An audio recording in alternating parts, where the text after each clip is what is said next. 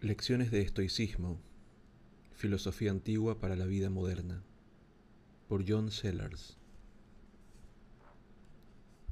¿Cómo vivir en comunidad?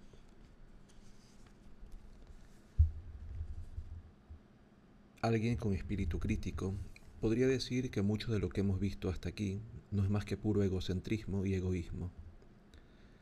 La división de Epicteto entre lo que podemos y no podemos controlar parece empujarnos a darle la espalda al mundo externo y a centrarnos tan solo en nuestros juicios. En una metáfora memorable, Marco Aurelio nos relata cómo se retira a su ciudadela interior, como la llama, para escapar del mundo es este tipo de retiro, este darle de lado a todo para centrarse exclusivamente en el propio bienestar, el que defienden los estoicos? De ninguna manera. No somos individuos aislados, sino parte de la naturaleza. Sí, los estoicos también creen, como Aristóteles, que somos por naturaleza animales sociales y políticos. Al nacer nos integramos en comunidades, la primera de ellas, la familia. Pero después, nuestra localidad, nuestro país y en última instancia, la comunidad formada por todos los seres humanos. Además, ese volverse hacia adentro que propugnan los estoicos se dirige principalmente, como ya hemos visto, a cultivar la virtud y la bondad de carácter y a evitar las emociones dañinas y antisociales, como la ira.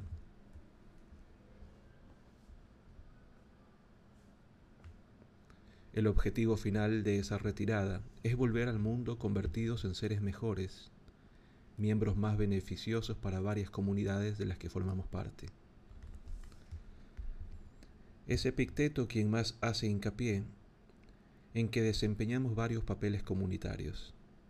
Algunos de ellos se nos otorgan por naturaleza, dice.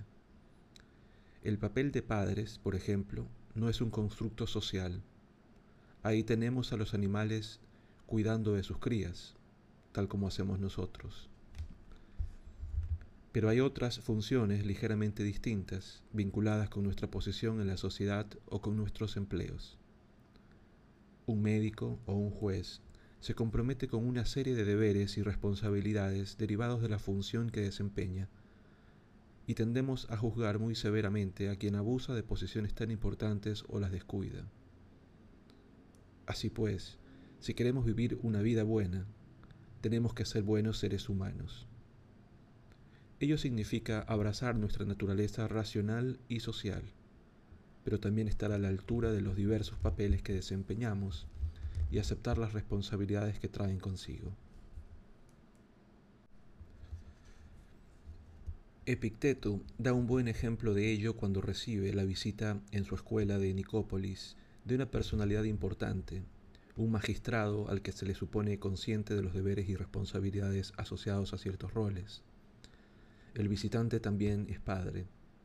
Cuando se le pregunta por su familia, responde que su hija está tan gravemente enferma que no podía soportar verla en ese estado y que se ha ido de su casa. Epicteto lo reprende por dos motivos. Por su egoísmo, es decir, por estar tan obsesionado con sus sentimientos que ha descuidado los de los demás, los de su hija sobre todo, y por desatender sus deberes como padre. El filósofo saca a relucir incoherencias del comportamiento del magistrado, ya que a él no le habría gustado que todo el mundo abandonase a su suerte a su hija enferma, ni que le abandonasen a él si estuviera en la misma situación. Dice que se ha ido de casa por amor a su hija cuando como padre es precisamente ese amor el que debería haberle impedido abandonarla. Ha fallado, no ha cumplido con su función. Pero deberíamos también pensar con más amplitud, más allá de funciones específicas como la paternidad o maternidad, ser conscientes de que formamos parte de una amplísima comunidad de gente, de que somos miembros de la especie humana Implica esto deberes y responsabilidades. Para los estoicos no cabe duda de que sí. Debemos cuidar de nuestro prójimo y cuanto más desarrollamos nuestra racionalidad, más cerca estamos de vernos como miembros de una única comunidad humana global. Hierocles, un estoico menos conocido, apenas sabemos nada de él, que vivió también en la época imperial, esbozó en su tratado sobre ética la idea de que cada uno de nosotros es el centro de una serie de círculos que nos conciernen. El primero es el de nuestra familia, el segundo el de nuestra localidad y así hasta el último, el que engloba a la humanidad entera. El concepto de cosmopolitismo, que tan moderno parece, lo inventaron los estoicos. Y no significa, conviene señalarlo, descuidar el lugar que ocupas en tu comunidad. En un pasaje famoso, Séneca lo expresa así. Abracemos en nuestro espíritu dos repúblicas, una grande y verdaderamente pública, que abarca a los dioses y a los hombres, en la que no podemos fijarnos en esta o aquella esquina, sino que medimos según el sol los límites de nuestra comunidad. La otra, a la que nos asignó por azar nuestro nacimiento.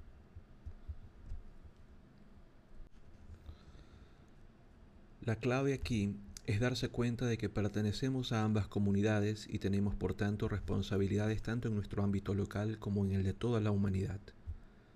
También de que estas últimas trasciendan las costumbres y las leyes locales. Cuando ambos tipos de responsabilidades entran en conflicto, las últimas, las que conciernen al conjunto de la humanidad, deben prevalecer, pero eso no elimina las primeras. De hecho, los estoicos suelen involucrarse en la política de la antigua Roma, en el siglo I de nuestra era, Séneca no fue ni mucho menos el único estoico que Nerón condenó a muerte, ni el único que se enfrentó a varios emperadores. Elvidio Prisco, tribuno, pretor y miembro del Senado, fue uno de ellos. Estudió filosofía en su juventud y al igual que a Séneca lo sentenciaron en más de una ocasión al desierto por sus relaciones políticas y por criticar el régimen de los Flavios. Se le recuerda en particular por hacerle frente a Vespasiano, un conflicto que relata Epicteto. Cuando aquel abusó de su poder para someter al Senado, el vídeo se negó a transigir. Se le avisó que, por su propio bien, se mantuviera apartado, pero él insistió en defender sus derechos y de paso los de todos los senadores, plantándole cara al emperador fue obviamente ejecutado. El vídeo estaba dispuesto a morir por sus principios políticos antes que eludir sus responsabilidades como senador y sus deberes para con su comunidad.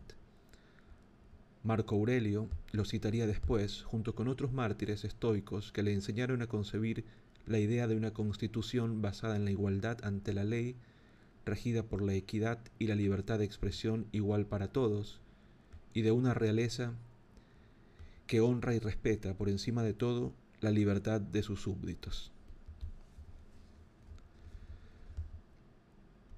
Además de pensar en la política convencional y en cómo desempeñar bien su papel como emperador, Marco Aurelio también se comprometió con la idea de una comunidad más amplia que abarcaba a la humanidad entera. Somos parte de una única comunidad, de un único organismo, como las ramas de un árbol decía. Para seguir formando parte de esta fraternidad más vasta, debemos llevarnos bien con el resto de sus miembros. Aquí otra cita. Una rama cortada de la rama contigua es imposible que no haya sido cortada también del árbol entero. De igual modo, un hombre, al quedar separado de un hombre, ha quedado excluido de la comunidad entera. En efecto, corta otro la rama, sin embargo, el hombre se separa él mismo de su vecino cuando le odia y siente aversión, e ignora que se ha cercenado al mismo tiempo de la sociedad entera. Fin de la cita. Nadie puede ser feliz cuando se aísla y corta los lazos con los demás. Eso va en contra de nuestra naturaleza, de animales sociales que somos. Lo que hemos visto hasta ahora nos lleva a pensar que los estoicos creían en la igualdad entre todas las personas. Este asunto lo abordó otro estoico romano que aún no hemos presentado. Se llamaba Musonio Rufo. Rufo nació en Italia y enseñó filosofía en Roma durante el siglo I de nuestra era. Epicteto asistió a sus clases y lo menciona bastantes veces en las disertaciones. Asimismo fueron alumnos suyos otros estoicos que Nerón asesinó por oponerse a su despotismo. Musonio, al igual que Séneca, sufrió a manos de varios emperadores. Tanto Nerón como Vespasiano lo mandaron al destierro en diferentes ocasiones. Durante un tiempo estuvo desterrado en la isla griega de Giaros, una tierra yerma, sin agua potable, hasta que el propio Musonio tuvo la suerte de encontrar un manantial. Pero no estuvo mucho tiempo solo. Sus admiradores no tardaron en desplazarse hasta allí para verle. Se han conservado varias lecciones suyas, recogidas como en el caso de Epicteto por uno de sus discípulos. En una de ellas se pregunta a Musonio si las mujeres deberían estudiar filosofía. Su respuesta es que tienen exactamente la misma capacidad de razonar que los hombres y la misma inclinación natural a la virtud. Las mujeres pueden beneficiarse mucho, según Musonio, de estudiar los temas que hemos abordado en los capítulos anteriores de este libro. Si bien hoy en día esa no parece una postura especialmente rompedora, de hecho quizás sea un poco paternalista, recordemos que algunos progresos que incluyen a las mujeres, como la educación o el sufragio universal, no tienen más de un siglo de antigüedad, y Musonio estaba abogando por una especie de igualdad de género hace dos milenios. Las personas, para los estoicos, son personas todas iguales por lo que respecta a su racionalidad y su inclinación a la virtud. Esta preocupación por la sociabilidad y la igualdad contradice el cliché de que a los estoicos les eran indiferentes los demás seres humanos. Sin embargo, esto no quiere decir que tengamos que vivir siempre junto a otras personas. Epicteto advierte contra la compañía de los otros, en especial si uno está intentando hacer cambios en su vida. Es muy difícil romper con viejos hábitos o con vicios de carácter si uno está rodeado de personas que se rigen aún por vicios y hábitos similares. Si rozas a alguien cubierto de hollín, apostillaba Epicteto, te verás tú también cubierto de hollín. Los alumnos de Epicteto en Nicópolis eran estudiantes que, como muchos universitarios de hoy, volvían a sus lugares de origen durante las vacaciones. Debían frecuentar a sus amigos antiguos y compañeros de estudios al regresar a casa si lo que querían era romper con algunos aspectos de su modo de vida anterior. Si lo hacían, acabarían recayendo en los viejos hábitos, volverían a comportarse como antes para sentirse integrados. Epicteto les dice que deben ser extremadamente prudentes y les recomienda que eviten la compañía de otros en la medida de lo posible, hasta que hayan incorporado del todo nuevos hábitos que desean desarrollar. Pero esto no tiene por qué traducirse en un aislamiento social. Hay ciertas personas que es bueno frecuentar las que practican la virtud, las que siguen tu misma senda, las que comprenden y valoran lo que estás intentando llevar a cabo.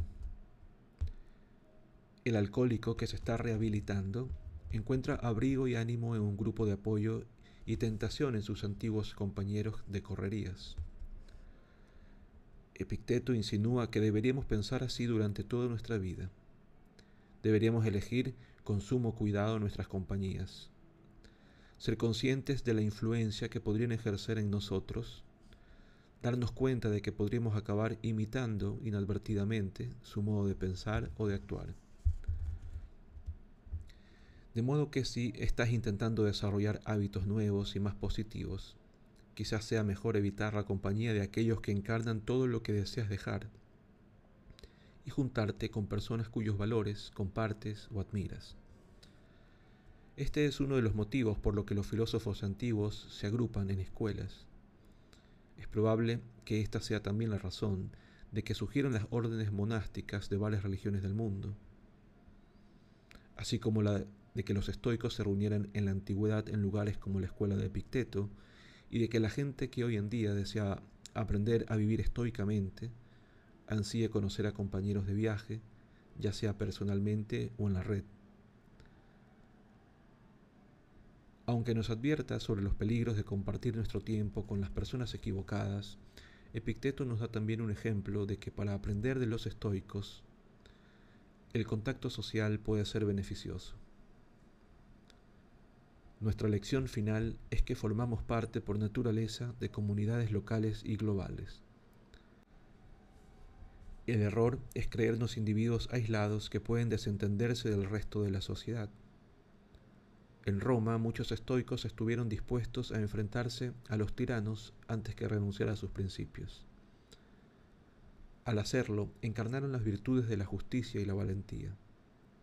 El estoicismo no solo no nos desaconseja que nos metamos en política, sino que nos anima a estar a la altura del activismo y el civismo más elevados.